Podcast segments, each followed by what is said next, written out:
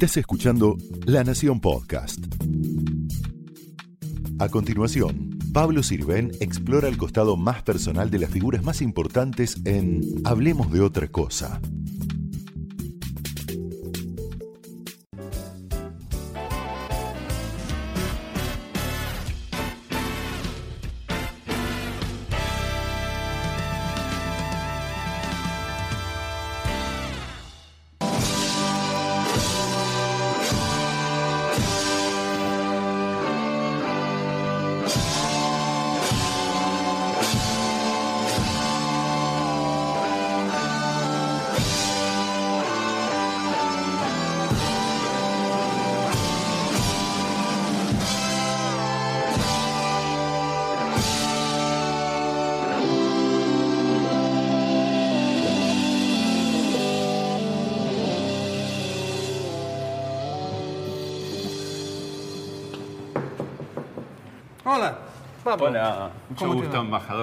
Muchas gracias por la visita. Gracias por recibirnos acá en la residencia del Reino Unido, Un placer. en la isla. Divina, divina casa. ¿Es la primera vez que usted está acá? No, estuve un par de veces. Sí, sí, sí. No, es una casa divina. Este es un palacio eh, construido hacia 1914, ¿no? 1917 terminó. Terminaron de, Sí, sí. de- de hacerlo. El, Y la Palacio Madero Unzué. Madera Unzué, así fue. Hasta el, el año 1948, cu- cuando fue que compró el, el gobierno británico. Pero ya Pero hablamos... ya fue construido por los ingleses también, Sí, ¿no? sí, dos que- arquitectos británicos que, que construyeron. Por eso que tienen este, arquitectura sí, un, poco, un poco inglés, yo diría. Claro. Bueno, lo sigo. Bueno, vamos a, vamos a subir. Esta parte de la casa, de la planta baja, donde tenemos oficinas, ustedes van a ver, este detalle es San, San Jorge y, y es la- el, el santo de, de Inglaterra. Pero no fue el gobierno británico que lo hizo, fue un, un detalle de la casa original, de la fa- familia Madera Unzué. El estilo es eduardista, puede ser, de, de Sí. construcción, Sí, ¿no? exacto. Hay unas cosas interesantes. Este baúl es de- del primer embajador acá, Woodbine Parish, y tiene una leyenda que si abres trae mala suerte, entonces no hay que tocarlo. Nadie lo abre. Claro, hay muchos seguramente tesoros originales de, Sí. de lo que era la familia que vivió aquí, ¿no? No, no tantos, porque ustedes fueron incorporando fuimos incorporando varios como este cuadro de la cuadro reina, de la reina, tenemos cuadros de los abuelos de la reina. Hay una mezcla, pero por lo general la familia uh, lle- llevó su- sus pertenencias cuando, cuando se fue. Pero nosotros colaboramos con ellos en escribir un libro sobre la casa eh, para el centenario de 2017. Es bastante interesante con todas las fotos originales de Recoleta y de la casa. Tenemos un comedor donde recibimos por lo general la gente para almuerzos, desayunos, eh, cenas. Tenemos lo que llamamos eh, el Blue Room, que realmente ahora no es más azul, las- el salón azul, pero originalmente era, azul. Y tenemos el estudio, que yo le muestro un poco, el estudio del embajador, le, le llama. Yo no trabajo acá, por lo general trabajo en, en la embajada. Claro, porque acá tiene la particularidad que esta es la residencia, Sí. donde usted vive con su familia, donde son las recepciones, pero las oficinas están acá nomás. a Sí, sí, al lo- cuadra, otro, ¿no? otro- A a bote. otro lado, lado del jardín. Ajá. Entonces, para mí, mi viaje es bastante sencillo. Tengo que atravesar la- el jardín y ya estoy en la, en la embajada. No tiene gasto de transporte. no. Y acá tenemos este, para, para los reuniones pequeños, ¿no? Y un poco algunas pe- pertenencias personales acá, por ejemplo, las fotos. Y, Y acá tenemos a, a Churchill y San Martín. Sí, exacto. Hay una historia muy interesante este de, de, San de- perdón, de Churchill, que este fue la foto original que estuvo acá durante la Segunda Guerra Mundial. Cuando se jubiló al final, al final de la guerra, eh, el entonces mayordomo pidió llevar este, eh, la foto con él, él como, como momento, ¿no? como eh, recuerdo de Claro. su- sus- sus años acá. Y eventualmente el señor falleció, su familia puso la foto a venta, alguien lo compró y hace 18 meses nos regalaron para poner instaló en la embajada otra vez. O sea que, que- que esta foto dio un paseo por allí de unas Exacto, un cuantas paseo décadas para y Argentina. volvió a la casa. Así es. como así estaba. es. Bien. Y estas fotos que me decía, que acá que tenemos, un poco de Eh, todo. Un poco de todo, sí, es de, de mi carrera. Entonces, este es, bueno, el príncipe, de, príncipe Carlos y, Claro. Y, y princesa princesa Diana. Diana que estuvo acá Sí, cuando que estuvo- el año 95, creo. Exacto, Y exacto. estuvo alojada en esta, en esta Sí, casa, ¿no? Sí, el príncipe Andrés, eh, con el presidente Macri, con mi colega Carlos Sassali, que es un gran embajador en Londres, eh, con el presidente de Vietnam, el rey de Tailandia, eh, Theresa May. La, la sí, primera ministra. sí, y John Major, que era El otro anterior. anterior. claro. Y, y usted estuvo en Tailandia, en Vietnam, en México, tuvo tareas diplomáticas en, Sí. en Bélgica. Sí, exactamente, con la Unión Europea en Bélgica y mi primer puesto fue en, en Brasil. Claro.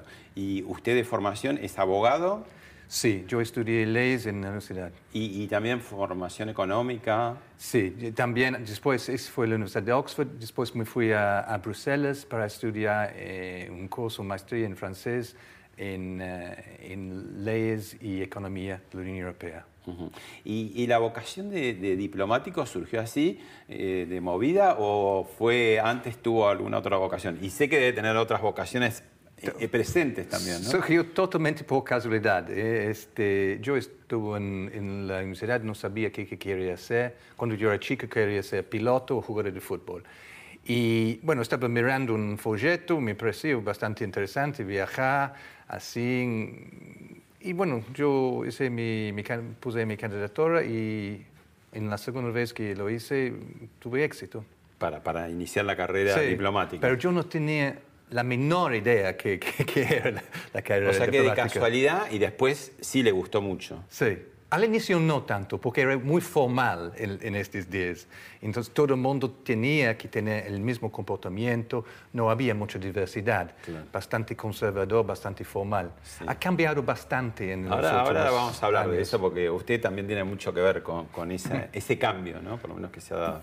Este Ah, fue un homenaje ¿qué es un- un ala como de- de un oficial de reserva argentina, un homenaje eh, a todos los argentinos que fueron a luchar con los- las fuerzas aliadas en la Segunda Guerra Mundial. Ellos tuvieron su, su propio escuadrón, 164, y, y en total eran algo como 5 mil personas. Y todavía algunos de esos veteranos viven en, en- en Argentina. Y esto es como una parte de... De un Spitfire. Sí. Es una réplica de un Spitfire, el, el avión famoso de la, la Segunda Guerra Mundial. Y este es la medalla que recibieron de la- la fuerza- las fuerzas británicas. Esta es la parte que, que más, me- más me gusta de esta casa y que es más especial para mí, único, ¿no? El jardín. Este jardín es espectacular. Este jardín tiene como, ¿qué sería? Como, como una manzana, digamos, Sí, casi sí, de... sí, tenemos eh, en total con la embajada y la residencia, el jardín, tenemos la manzana. ¿Le, le interesa la botánica? ¿Le, le gusta? Se... Eh, hay, hay unos, unos árboles muy impresionantes. ¿Se puede acá. bajar? Sí, ¿Cómo? podemos ir bajando. Sí. Y, y también lo que es interesante es la cantidad de, de pájaros Ah. eh, que, que hay acá. ¿Vienen muchos pájaros? Sí. Bueno, a pesar del hecho que tenemos 20 gatos en los, en los jardines. eh, Y han hecho acá también muchas eh, recepciones, Sí. desde las formales hasta las más simpáticas informales como la de Harry Potter de pronto. Exacto, hacemos un evento de Harry Potter, de Peppa Pig, y porque hay que aprovechar estos jardines. Y muchos, muchos eventos, kermeses para recaudación de fondos de varias organizaciones de, de- de caridad. Durante la noche se ilumina todo y queda maravilloso. Ajá. ¿Y esa, como esa pared qué sería? Como una pared... eh, Porque lo que pasa es, originalmente, la casa original tuvo lo- el jardín hasta este punto acá. Este era otra, otra casa. Sí. Y ¿Y esto, esto se anexó en qué época? Sí, en 1948, cuando compraron. Cuando compraron. Sí, y demolieron la, la casa que estuvo acá. Este es Y esto es lo que quedó original. De la casa que estaba al lado. Sí, sería. sí. Y hicieron este gran, gran parque pa- por los ingleses tradicionalmente los jardines son importantes, pero este necesita de una atención permanente, se puede imaginar. Claro. Eh, acá debe haber unas cuantas especies eh, vegetales, ¿no? Y esto Sí. convoca mucho a los pájaros, como dice, seguramente, ¿no? Sí, exacto. Y hay un- algunas cosas interesantes que vamos a, a mostrarles. Y, no, acá excelente para hacer un asado. Allá queda la, la parrilla. Ah, ¿se hace asado? ¿Acá se hace asado a la Sí. Argentina? Yo, o- yo no sé hacer asado, pero que me inviten a, a un asado, con mucho gusto acepto. Pero lo tiene que hacer. Sí, exactamente. No, tuvimos un grupo de personas de, que me contactaron de las redes sociales que son este, muy gastronómicos y me dijeron, invítenos para un asado. Yo dije, no sé hacer asado. Ellos vinieron, hicieron el asado y nos pasó bárbaro, ¿no? Muy fantástico. Este jinete allá eh, fue puesto cuando reabrimos la embajada eh, en la época de eh, reaper- reapertura de las relaciones diplomáticas, 1990. ¿Y los vecinos? Son muy tranquilos los vecinos. Yo creo que nosotros somos los que, que tienen más, más, claro, estamos este, en más lo que fiesta. se llama la isla, que es en Recoleta, que es una zona muy particular, muy parisina, ¿no? Sí. Este, en algún sentido, porque la construcción es más, quizás eh, predomina más lo francés, ¿no? Que lo inglés. Sí. Y, y el tránsito aquí es como que no, no, no llega, ¿no? Es muy... No, y la ubicación acá es única porque estamos arriba de la loma y muy tranquilo. La única cosa que hay de vez en cuando tomar un poco de cuidado con los chicos que están haciendo skate. Claro, acá con la bajada skate. de Plaza Francia, ¿no? Este es un perro, la tumba de un perro de uno de mis, antes, eh, mis eh, otros embaja- embajadores que estuvo El acá. embajador anterior que Sí. se le murió el perro y lo, Sí, enterró porque aquí. dijo que trajo este perro en cuatro continentes y murió acá en, en Argentina. Entonces puse- pusieron a- allá. Y este, cuando vino en 1962, eh, el duque de Edimburgo plantó este, este árbol.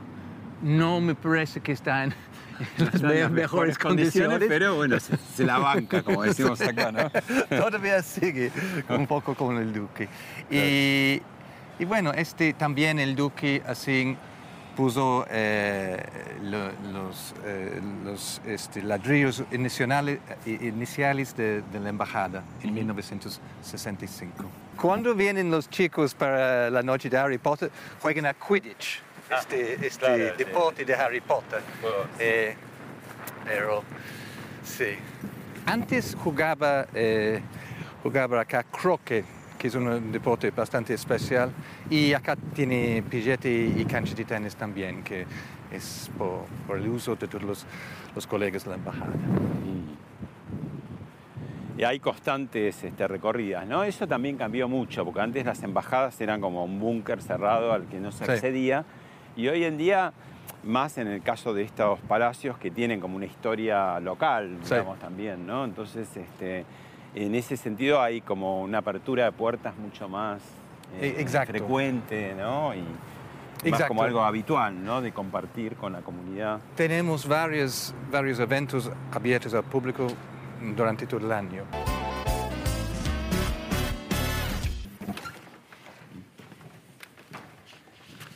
Este es el comedor. Una cosa que seguramente que usted sabe, ¿no? que muchas de las residencias de los embajadores acá en, en Buenos Aires eran eh, propiedades de casas de familias argentinas adineradas en el, el pasado. Exacto. Y muchos, muchos países tienen así. Pero un detalle que a mí me gusta de esta casa es el uso de- del madero en la casa. Mucha madera, Hace sí. que se siente Más más, cálida, ¿no? Exactamente, más acogedora. Algunos de los, los otros residencias de embajadores son muy, muy impresionantes, pero usan mucho, mucho mármol. Y mármol enfría un poco Ajá. la casa. Y, y usted que ha pasado por muchas residencias, que esta, a todos le dirá lo mismo, pero es la más linda, la mejor. Para mí, hablando en serio, no es solamente porque es mi casa. A mí me gusta mucho esta casa. El primer día que yo llegué, me perdí completamente en la casa y Sam, el mayordomo, tuvo que ir a buscarme porque no, no sabía No dónde sabía salir. volver. Sí, sí, exacto, exacto. Pero de- e- debe ser una de las más, al mismo tiempo que, que es ascética, ¿no? E- Es una de las más lujosas residencias del mundo de- del Reino Unido, ¿no? Sí, yo diría que es entre los, los cinco, cinco mejores en el mundo. Ah, ya hicieron un libro de los mejores residencias en el mundo y esta residencia estaba con una posición muy, muy, alto, muy alta. Eh, ustedes van a ver también, no solamente la residencia, pero los tapices franceses, originales, Exacto. ah, un, poco de, un poco de todo. Bueno, muy bien. Vamos a charlar ahora Vamos más a la tranquilos. charla.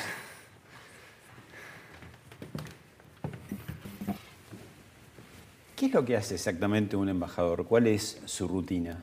Es una buena pregunta y a veces intento explicar a mi madre qué hago, pero no, con- no siempre con, con éxito. Hay una gran vari- variedad de, de trabajo en, en- en mi, mi- en mi caso. Y que y lo esto- que la gente ve solamente es cuando vienen autoridades de su país o cuando van ustedes acompañando en una visita, ¿no? Sí. Pero lo que no se ve, por ejemplo. Depende del país también. Eh, Cada país tiene un perfil diferente y el trabajo del embajador en el país es diferente. En, en este, Bangkok, por ejemplo, tuvimos muchos, muchos turistas, un millón de turistas al año que visitaron. Entonces, mucho de mi tiempo fue en asuntos consulares, digamos, ayudando a las, a las turistas. Acá no tenemos tanto, pero tenemos otros, otras cosas, otros, otros desafíos. Y a veces cuando yo salgo en, en las redes eh, tengo respuestas de gente que dice embajador, pero solamente está en, en las redes. Pero de veras, como usted bien dijo, tenemos muchas otras tareas que, que no se ven. Organizando visitas, la promoción de comercio e inversión, este, eventos para promover la colaboración científica, tecnológica, el trabajo humanitario que estamos haciendo acá. Hay muchas cosas y por eso que nunca yo He estado en la carrera diplomática más que 30 años, pero es, hay mucha variedad. Uno nunca se cansa de- del trabajo. U- Es- Ustedes también tienen seguramente mucha intervención en, en- en la redacción, en la elaboración de documentos claves. Y muchas veces el ego, cuando miramos de afuera, uno dice, pero ¿qué dice? O no dice nada, o dice poco. O está diciendo un montón, pero subterráneamente. ¿Cómo es ese lenguaje diplomático? ¿no? ¿Qué se pone y cómo se pone? Porque una palabra de más o de menos cambia todo, ¿no? A veces es así. Hay que buscar fórmulas que eh, van al encuentro de los, los intereses de todas las partes, ¿no? A veces se puede ser muy claros, a veces dejan un poco de ambigüedad para la, la interpretación que, que es parte de nuestro trabajo, ¿no? Para que todos puedan interpretar en la manera que quieren, pueden implementar en la manera que quieren. O sea que hay, hay veces que hay giros que, que se cierran porque, porque hay que ser más estricto y otras veces que está más abierto para contemplar alternativas que, que ustedes mismos no Sí, saben. porque- Como una especie de partida de ajedrez muchas veces. Sí, ¿no? no, no es un partido de ajedrez, yo, yo no diría, porque esto implica una competencia, un enfrentamiento. Y en la diplomacia, si vamos a lograr resultados, es que todos tienen que salir ganando del, del proceso. Pero es lógico que, que trate de ganar un poquito más eh, el, el- el- el embajador del país que lo está haciendo. ¿no? Cada cual tira un poquito para su lado. Sí, todo el mundo, hay que llegar a un, una- Un acuerdo. una- un acuerdo, una conclusión justa. Porque si, si usted sale de la negociación pensando el otro ha ganado, este acuerdo no va a durar. Todos tienen que ver el beneficio de la co- colaboración. Tiene que ser como justo. digamos. Exactamente. Hay que tener una confianza entre los, los partes. Con, con las diferencias, los matices del caso, este, hasta no hace tantas décadas los estadistas de Occidente tenían cierta racionalidad, algunos este, más talentosos que otros, ¿no? Y quedaba un poco esa exuberancia trágica o tragicómica para los dictadores, para los autócratas, ¿no? Pero también es un desafío para el mundo diplomático personajes como Trump, como Bolsonaro, como fue Berlusconi en algún momento, supongo que Reagan más allá, ¿no? Cuando son personajes que no, no, no son exactamente de la política y la diplomacia. Es, es un- una, una bu- buena pregunta, porque si uno, uno no puede pensar en la diplomacia solamente como una cosa eh, intelectual y de academia Y abstracta. eh, eh, abstracta, hay que tener en cuenta eh, los factores humanos, las emociones, la necesidad de crear confianza. Si yo voy en, en una... Por ejemplo, es diferente de... Yo me formé como abogado, pero es diferente ser embajador de ser como de- alguien que tiene que agir dentro de un, ah, este, un proceso judicial. Porque en el proceso, proceso judicial alguien gana de cierta manera, alguien pierde. Pero en, en diplomacia no es, no es así. Hay que buscar empatía. Si yo quiero mostrar qué tal inteligente yo soy, usted probablemente no va a querer ah, hacer negocios conmigo o va a tener mucho cuidado porque piensan que, que puede ser un poco tramposo. El éxito, la frustración de acuerdos o hasta llegado a lo máximo que es una guerra, tiene que ver eh, definitivamente con la psicología y con el trato, con el- cómo se lleva, digamos. Para mí ese es un factor importante. Eh, muchas veces, por ejemplo, yo recibo eh, este, instrucciones de Londres que explican la lógica por qué queremos hacer eso, pero hay también que agregar los factores locales, los factores personales y cómo vamos a lograr un acuerdo. Y las circunstancias. Las ¿no? circunstancias, sí. Si uno lee algunos, por ejemplo, hay un gran libro de Henry Kissinger que se llama Diplo- Diplomacy, Diplomacia, y se ve cómo a veces las cosas dependen de la causalidad, de una oportunidad, una oportunidad que surge al, al último momento, las relaciones personales entre los, la los líderes. simpatía, ¿no? Sí, exactamente. Que, que- que se da, claro. ¿Y qué, qué es esta nueva onda, efecto contagio eh, de diplomáticos que abandonan un poco ese pesado corset que tenían y de pronto se ponen simpaticones, por decirlo así en Argentina? ¿Para qué y por Somos qué? todos simpáticos. ¿Para qué y por qué? Y usted es un poco una suerte de líder, podríamos decir, en esa, romper esa formalidad. Es un poco lo que estábamos hablando hasta, hasta ahora. Eh, el hecho que la diplomacia ha cambiado. Hace 100 años nada más tenían los- las embajadas, los embajadores, los ministerios de relaciones exteriores para hacer la diplomacia, las relaciones internacionales. Ahora hemos visto un, un cambio muy importante en los últimos años. Tenemos ahora ONGs que son muy importantes, tenemos... eh, Hay nuevos actores. digamos. multinacionales, sí, nuevos actores. Y tenemos la, prop- la propia población, la posibilidad de la gente conectar con lo- lo- los embajadores, con los políticos, directamente por las redes sociales y conectar con, con otras partes del mundo también. Entonces hem- hemos visto esta atomización y al mismo tiempo este, este aceleración, que todo en Twitter se pasa en un par de minutos o algo así. Entonces el contexto es diferente, el contexto es mucho más complejo para mí que antes. Y como somos todos así, seres humanos y las leyes de Darwin aplican, hay que ir cambiando su comportamiento para reflejar la nueva realidad. Y cuando vemos, hemos visto este, problemas, grietas, muchas veces es porque la gente piensa que los, los gobiernos no están conscientes de sus necesidades, no están respondiendo a sus, ah, sus opiniones. Entonces hay que tener más cercanía para mí con la gente que antes. Vemos algunas fotos, momentos. ¿Colectivo? Colectivo. ¿Toma mucho colectivo, embajador? Eh, yo tomo de vez en cuando. ¿Sí? Más bien yo tomaré la subte o Subte. Voy, voy andando, pero no necesito tomar el colectivo para ir de, de acá, de mi casa, hasta mi, mi residencia. Claro, Pero cuando, cuando llueve, y como llovía en este momento, es muy útil andar de colectivo. ¿Tiene porque su no- tarjeta SUBE a mano? Yo tengo, yo tengo. Pero este, y tengo mi tarjeta Oyster de, de Londres también. Pero sí, yo creo que no, así, normal de vez en cuando ande ¿Y aquí? ¿Le gusta el mate también? tomando mate. Sí me gusta mate. Me gusta más Malbec. Le gusta más el Malbec. está muy bien, está muy bien. ¿Y aquí?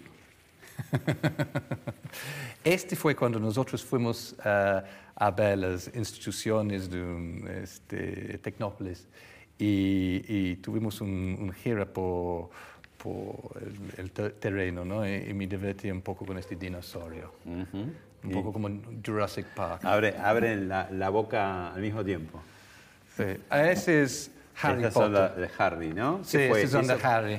Fue un, un encuentro de los fans. Exacto. Y la variedad de gente que vinieron, más de mil, 1.500 personas, pero De distintas desde, edades. desde chicos así, de 5 o 6 años, vestidos muy, muy ameno, hasta señores de más que ses- ses- 70, 70 años. Y, y se divierte mucho, ¿no? A mí, hay, en cualquier trabajo hay que sentirse a gusto, relajado, ¿no? Y este tipo de cosas me encanta. Usted ha dicho que un diplomático demasiado formal no está haciendo bien su trabajo, porque Sí. hoy la emoción en la política es muy importante, el vínculo, la empatía. ¿Usted querría ser político? ¿El diplomático es político? De una cierta manera, pero yo estoy sirviendo a, a mi gobierno y yo no tengo un papel así formalmente político y nuestro servicio diplomático somos casi todos diplomáticos de carrera. Eh, a mí lo que me gusta es solucionar cosas, hacer cambios, así Bueno, sea un poco política- disruptivo. La, la política debería ser eso, ¿no? Digamos, eh, solucionar los problemas. Pero digo, hay, hay, eh, ¿tiene, ¿tiene alguna expectativa que sería como lógica, también natural, eh, política? Yo no, en este momento no. Estoy muy a gusto acá en Argentina haciendo un trabajo que, que para mí es muy importante y después vamos a ver, pero yo creo que voy a seguir en la, en la carrera diplomática. O no sé, mí me gustaría a lo mejor hacer algo que tiene que ver con académico. Ajá. ¿Tiene un club de fans en la Argentina? Sí, increíble, ¿no? Mira mi cara, sí. no soy ningún rockstar, pero muy simpático. Son, son gente que son normales, yo les he encontrado, pero a ellos les gustan este tipo de intercambio, un poco de humor. Este tipo de intercambio que se va muy bien con la sociedad argentina, porque en este, los argentinos y los no solo los argentinos, los porteños, sobre todo, y los británicos, tenemos este mismo sentido de humor, un poco de sa- sarcasmo, poco ácido, Elegante, seco. Sí, ¿no? sí, pero ¿Ha tenido oportunidad de, de ir a- al interior? sí, sí, hemos ido ¿Le ha impresionado a- alguna cosa en particular? Ustedes tienen tanto potencial para el turismo acá, ¿no? Yo llevé a mi, mi hija al sur, fuimos a Ushuaia, fuimos a, Santa Cruz para ver los, los glaciares, este, fuimos a, a Salta, a Chubut, ver los pingüinos, eh, un poco de todo eh, ustedes tienen. Y yo trato de, de hacer estos viajes a, a las provincias por lo menos una vez al, al mes. El embajador representa a su país, pero también está viendo oportunidades, es decir, aquí hay algo que puede ser interesante para acordar algo político, comercial o, o solidario o artístico, tantas. Exacto, exacto. Hay que estar muy curioso, es muy importante ser curioso en, en nuestro trabajo, siempre estando preguntas, buscando oportunidades, puede ser oportunidades para inversión, intercambios educativos, este tipo de cosas. Y como yo vengo de, un pueblito en el campo de, de Inglaterra, yo sé muy bien que la vida en la capital siempre es muy diferente de la vi- la vida en, en el interior, entonces hay que tener esta visión total, global de un país. Ujú. Bueno, eh, lo invito a ir al túnel del tiempo. En una madrugada fría el 2 de abril de 1982, las Fuerzas Armadas Argentinas desembarcaron en las Islas Malvinas para llevar adelante una guerra que duró 74 días y en la que murieron 649 argentinos.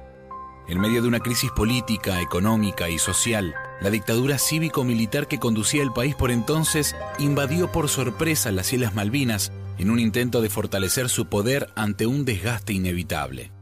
El 3 de abril, la primer ministra británica, Margaret Thatcher, bautizada como la Dama de Hierro, mandó una flota hacia el Atlántico Sur y el 1 de mayo, tras fracasar las negociaciones internacionales, comenzó formalmente la guerra.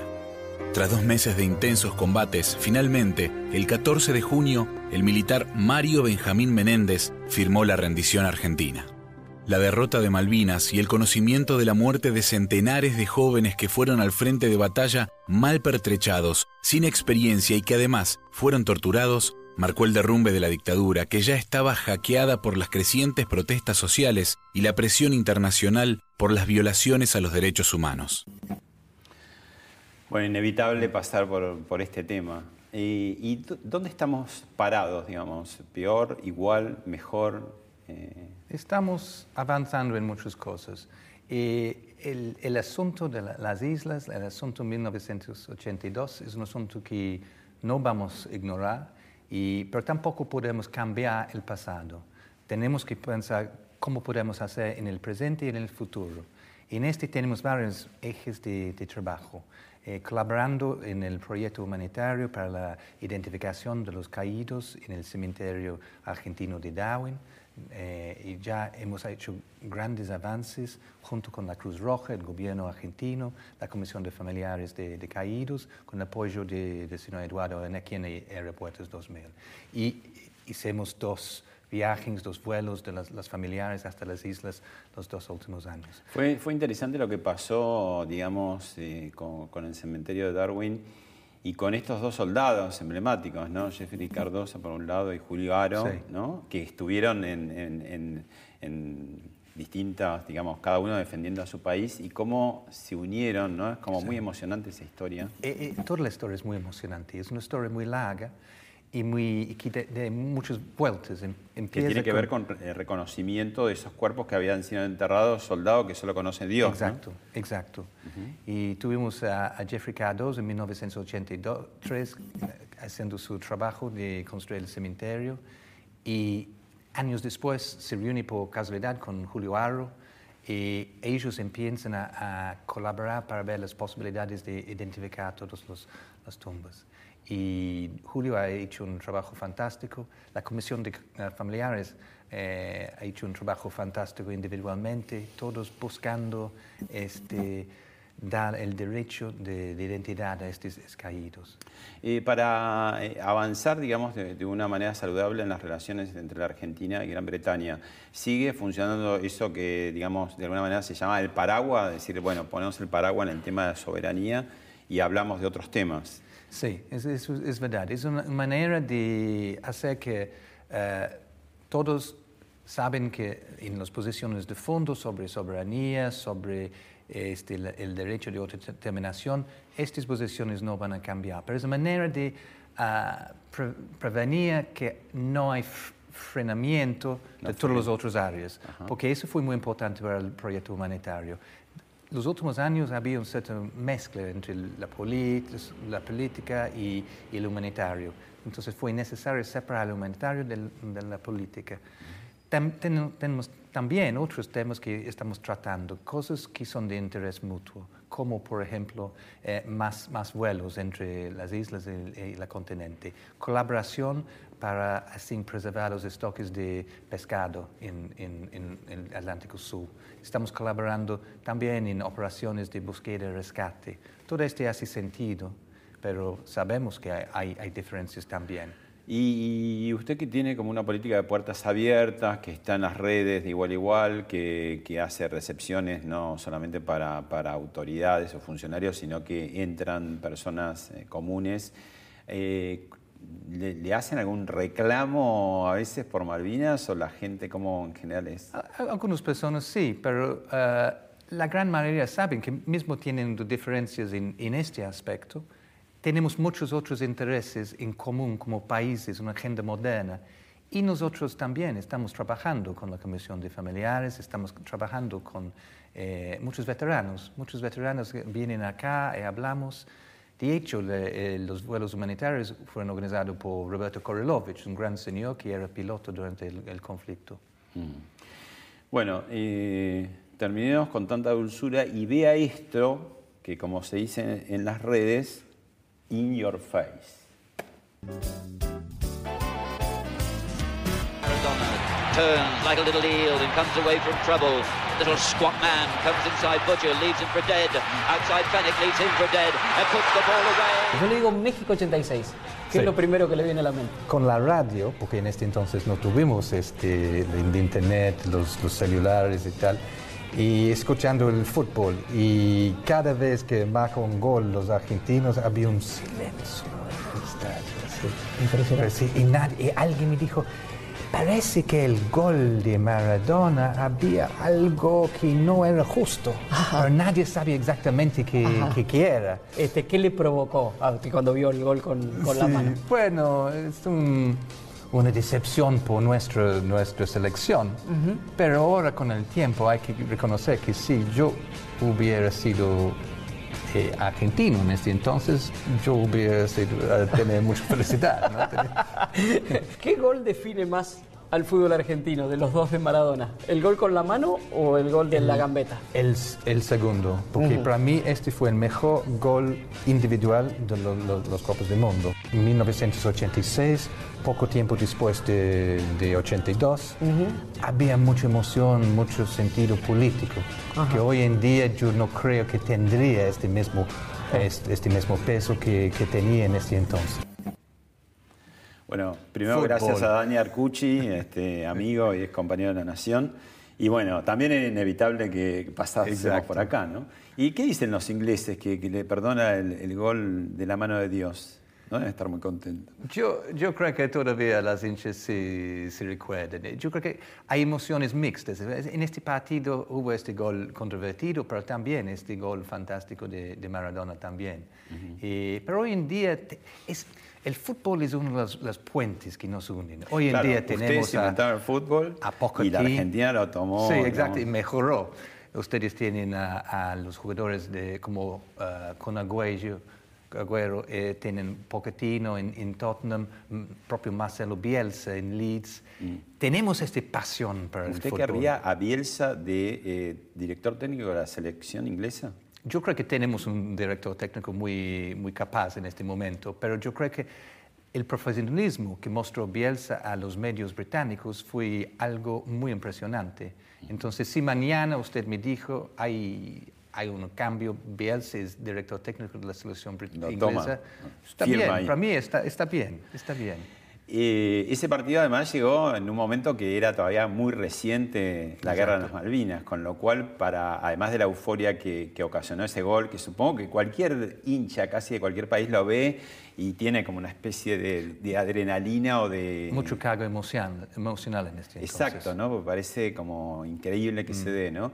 Pero fue como una suerte de metáfora de revancha, ¿no? Fue muy, muy querido. Y, y allá, no sé, ¿qué, ¿cuál fue la impresión, digamos? Ahí le contaba un poquito a Arcucci, pero ¿qué, qué, qué impresión a ustedes les dio? Porque fue perder mal. decía, no es algo que comentamos todos los días, pero si alguien habla de 86, para nosotros el gol que marcó este fue, este, fue el, el mano de Dios.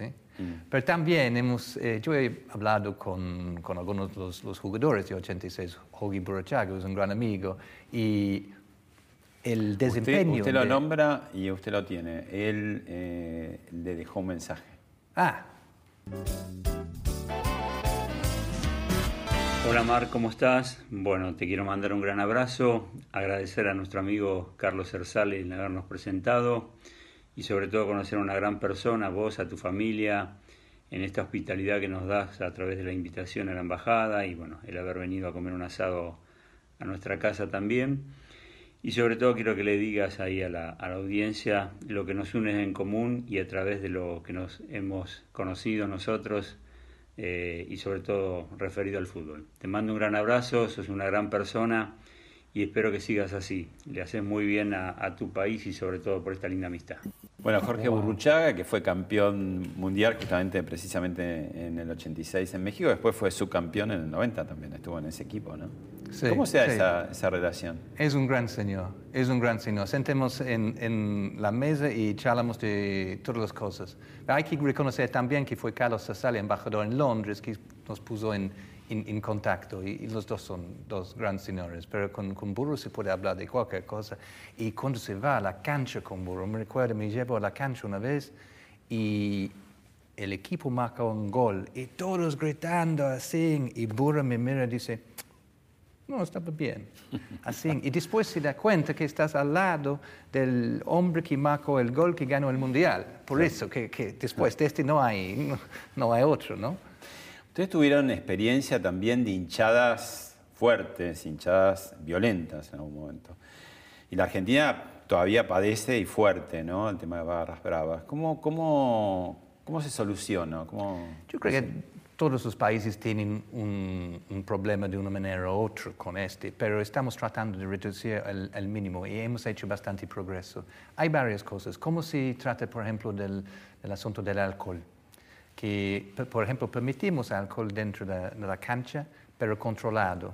Que dice que antes, si, si a veces si, si tuvimos el problema que la gente llega borracho a, a, al partido, que no, que no propicia la seguridad. Tenemos también una política en, en, en la Premier League que tiene, todos los, los, este, los estadios tienen sillas y la gran mayoría la gente compra la silla para la temporada. Entonces es fácil identificar una persona que está allá. Hay mucho uso de uh, uh, televisión de circuito cerrado, CCTV. Uh, hay más capacitación de los policiales, especialmente para los, partidos de fútbol, donde hay mucha gente en un espacio limitado. Entonces hemos visto este, que el problema en el Reino Unido ha bajado mucho.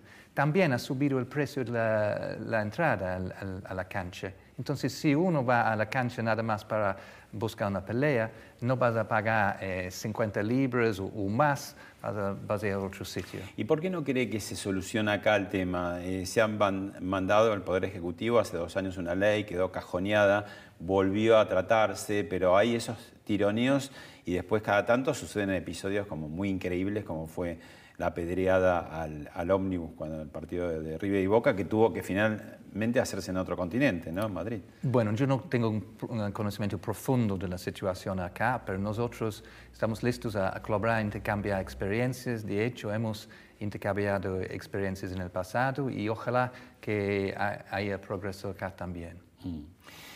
¿Cómo explicaría eh, a un país como la Argentina que no ha tenido monarquía formal, y repito, no ha tenido monarquías formales, pero ha tenido de otro tipo, eh, cómo funciona, cómo articula la, la, los reyes con la democracia? Eh, es una tradición de muchos años, ¿no? Pero lo importante, y yo regreso a este del darwinismo en términos de, de las sociedades, y que no hay una, una brecha entre la familia real el, el, o, en, o, el gobierno y la sociedad. Quiere decir que en, en, nuestra familia real tenemos una familia real que se relaciona con la sociedad. Hay una cierta cercanía. Bueno, si uno se ve uh, los príncipes uh, William y, y, Harry, por ejemplo. Y, pero tenemos también uh, el, el, príncipe Carlos, los, los, demás, la propia reina, que es una persona así que yo, cada vez que, que, un embajador va a representar a la reina en un otro país, otro destino, se tiene una audiencia con la, con la reina. Y, y realmente eh, me, me, impresionó como persona, que ya tiene más que 90 años, su dedicación a su trabajo. Eh, ¿Qué, ¿Qué, vendría a ser la realeza, tanto en Gran Bretaña como en los otros países, hay, hay varios en Europa eh, que la tienen? ¿Es como un reaseguro por sobre encima, al costado, en paralelo a la democracia? ¿Cómo funciona, digamos, cómo se articula constitucionalmente? Yo creo que depende de, de, de los países. Por ejemplo, bueno, la, la, la, la, monarquía en Tailandia, donde yo era destinado antes, muy diferente de la monarquía. Años, ¿no? Sí, exacto, muy, muy diferente de la, monarquía en el Reino Unido. La monarquía en el Reino Unido no tiene un papel político, eh, tienen un papel más bien ceremonial, pero también se involucran en, en casas, en, en, en áreas que, que, no son políticos, pero son del interés de la sociedad. Entonces, por ejemplo, la preservación del medio ambiente, este, el paisaje urbano, Uh, o, por ejemplo, uh, Príncipe Harry ha hecho mucho en términos de ayuda a los, eh, los veteranos discapacitados, eh, así, promoviendo su, su propia versión de, de, de, los Juegos Olímpicos para los, los, los, veteranos discapacitados. Entonces, ellos tienen este contacto con la sociedad. Eh, dos tips de qué es el Brexit y qué va a pasar con eso. Bueno, ¿cuántos, ¿cuánto tiempo tenemos? no, no, por eso decía dos tips. Eh, yo, yo, voy a decirles algo que es muy, muy importante. Para evitar cualquier tipo de, de brecha, uh, de grieta en, en, la sociedad, porque tuvimos una decisión 52 hasta 48 uh, para, para, para, salir. Para salir hay, del mercado. Hay que buscar consensos, hay que buscar acuerdos el, y hay que quedar dentro del sistema político. Así, y es lo que estamos haciendo en este momento. Hay, hay contactos. Ahora se extendió el plazo hasta sí, octubre. Sí, porque Ajá. es importante mejor un, un buen acuerdo que un acuerdo rápido. Entonces es un poco orgánico, no es muy lineal, pero es- el proceso es muy importante que hay este, eh, este contacto para buscar un- una solución en común. Si, si finalmente se, se produce esa salida del mercado común europeo, muchos dicen que otros países, por ejemplo la Argentina, puede tener más oportunidades, ¿no? Porque quizás también cambien un poco los términos de relación de intercambio de comerciales, ¿no? E- Exactamente. Eh, tenemos este, hay que ver Brexit no como un este, proteccionismo, pero justamente el inverso. Queremos salir a buscar nuevos mercados, nuevos, eh, nuevos socios comerciales. Y yo creo que sí, hay, hay mucho interés. Eh, ya eh, el Reino Unido es el se- segundo país más importante para las exportaciones de, de vino de Argentina. Y vamos a ver muchas otras mm, posibilidades también. ¿Cómo es la vida de la familia del diplomático? Porque el diplomático, digamos, se prepara para eso, para saltar de un lugar a otro. Eh, desarraiga- tiene sucesivos desarraigos, ¿no? Porque tiene su propia nacionalidad. y después se encariña con algunos países. Yo creo que le va a costar irse de, de Argentina.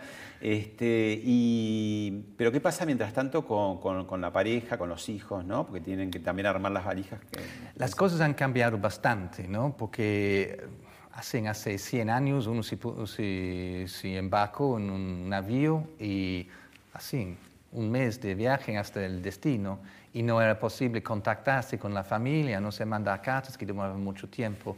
Mismo cuando yo empecé a, trabajar en mi primer puesto en Brasil, si yo quería saber cuál fue el resultado del, partido de fútbol, yo tenía que esperar el periódico de la semana anterior para ver si mi, mi equipo había ganado o no. Ahora tenemos medios de, de contacto mucho más fáciles, podemos hablar por el teléfono, por una app, este tipo de cosas.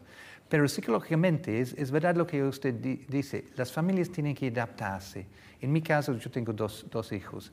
¿De qué edades? de- ahora de grandes, 26 y 23. ¿Y qué hacen ellos? Y mi hijo es abogado, está en un, eh, trabajando en un estudio de abogados y mi hija trabaja con una, una empresa de telecomunicaciones. Por casualidad, en la misma calle en Londres. Ah, Eh, entonces se ve bastante, porque no se ve mucho los, los padres, ¿no? Estamos a 13, 13 horas de vuelo. Y ellos lo- lo- los visitan en- en cuando están en. Depende, ¿no? Ahora eh, quizás están más cerca. Bueno, no estamos tan cerca tampoco, pero. Pero les encantan, como todos mis colegas de la- del servicio diplomático, siempre quieren visitarme acá en Argentina porque Buenos Aires es tan lindo.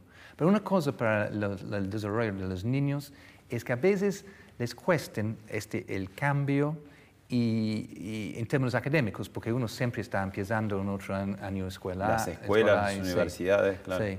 Pero al mismo tiempo les da un desarrollo emocional excelente, una tolerancia, una percepción de- del mundo que es muy útil en este, en este momento donde tenemos esta globalización, tenemos muchas malinterpretaciones, las diferencias entre las culturas, porque tenemos contacto directo entre las culturas, y ellos entienden un poco mejor el mundo y qué va a ser el mundo del futuro. ¿Qué, mm, si usted tuviera que pensar, bueno, lo pongo en un aprieto diplomático, ¿no? Pero eh, es una pregunta muy directa. ¿Qué, qué, qué le pasa a la Argentina? Digo, tiene todas las posibilidades, riquezas y tiene talentos humanos, pero tiene problemas, eh, muchos, ¿no? Y, cíclicos que se repiten, ¿no? Con la mirada así de lejos y de cerca que tiene, y diplomáticamente, ¿qué, qué diría? Yo creo que hay que tener una visión positiva y optimista de, la situación. Como usted bien dijo, Argentina tiene muchos recursos naturales y recursos humanos también. ¿no? Si uno mira, muchas de las empresas multinacionales, sus CEOs son, de Argentina. De, hecho, nosotros estamos buscando más empresas argentinas para invertir en el Reino Unido. Ustedes tienen empresas de fintech, de tecnología muy importantes. Yo creo que así con, con reformas económicas, este, este proceso, eh, ojalá que todo sale, sale bien en el futuro, porque simplemente porque algo se pasó en el, pasado no quiere decir que va a repetirse en el futuro, nadie sabe. Entonces, nosotros y el resto de la comunidad internacional estamos listos a colaborar con Argentina y, y- bueno, estrechar los vínculos todavía más.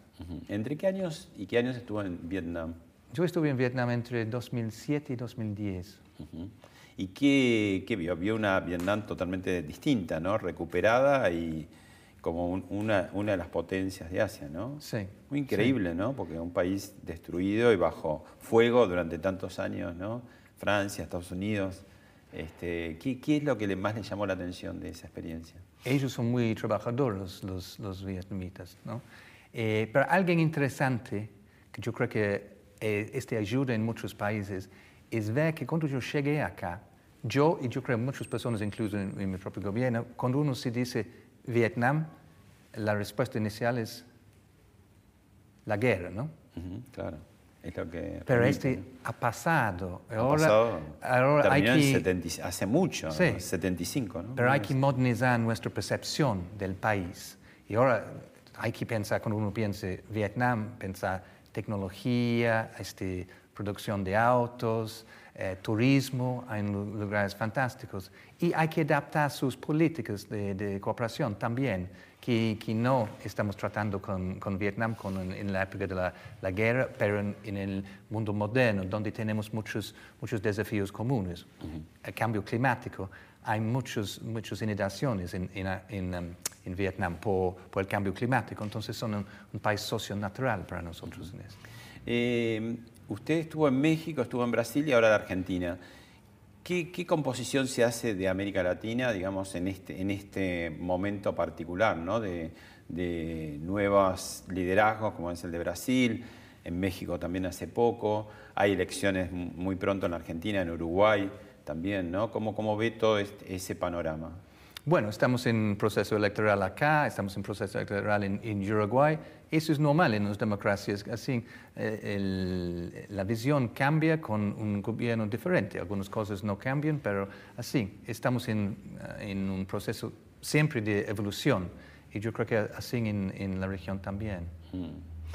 ¿Qué es lo que más le gusta a la Argentina, digamos, en cuanto a, qué sé yo, comidas o lecturas o teatro? ¿Cuáles son, fuera de, su eh, trabajo, qué es lo que, por dónde le gusta andar? Este... Los argentinos. ¿Eh? Los, argentinos. ¿eh? A mí me gusta este contacto, así es muy importante poder reír en la vida. No, no siempre podemos reír, tenemos que ser serios también. Pero este contacto con los argentinos y, su sentido de humor, a veces me pongo a, reír y, divertimos mucho en la embajada también, pensando en, en qué, cosas humorísticas vamos a hacer.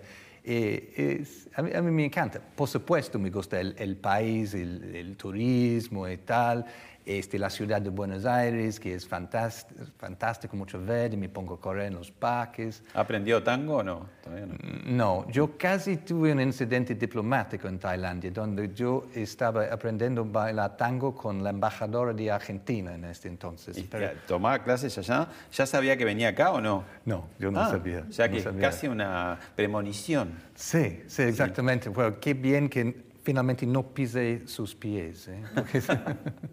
o sea que a partir de ahí dijo que no. No, no se baila, no, se baila. Hay que ser auténtico, no se baila. Eh, el, el, término, digamos, la cantidad de tiempo habitual, estoy hablando habitual, de un destino, que es cuatro años. Eh, entre tres y cinco. Entre tres y cinco. Yo ya llevo tres, casi tres acá. O sea que le quedan dos. Ojalá.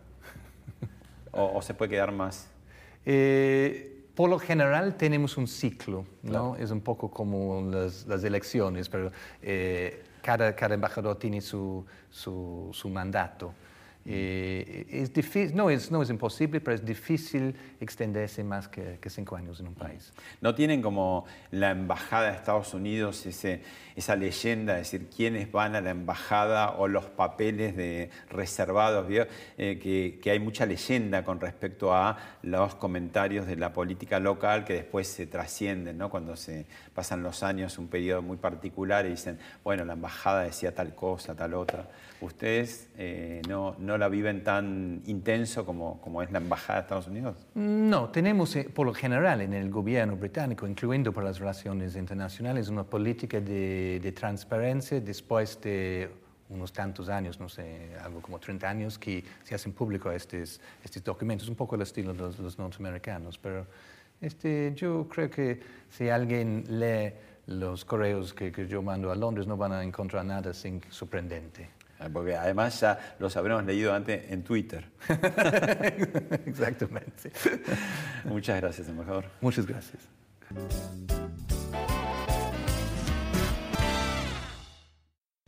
Esto fue Hablemos de otra cosa con Pablo Sirven, un podcast exclusivo de La Nación.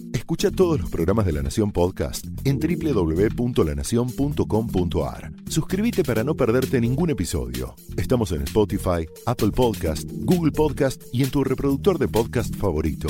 Seguí escuchando La Nación Podcast.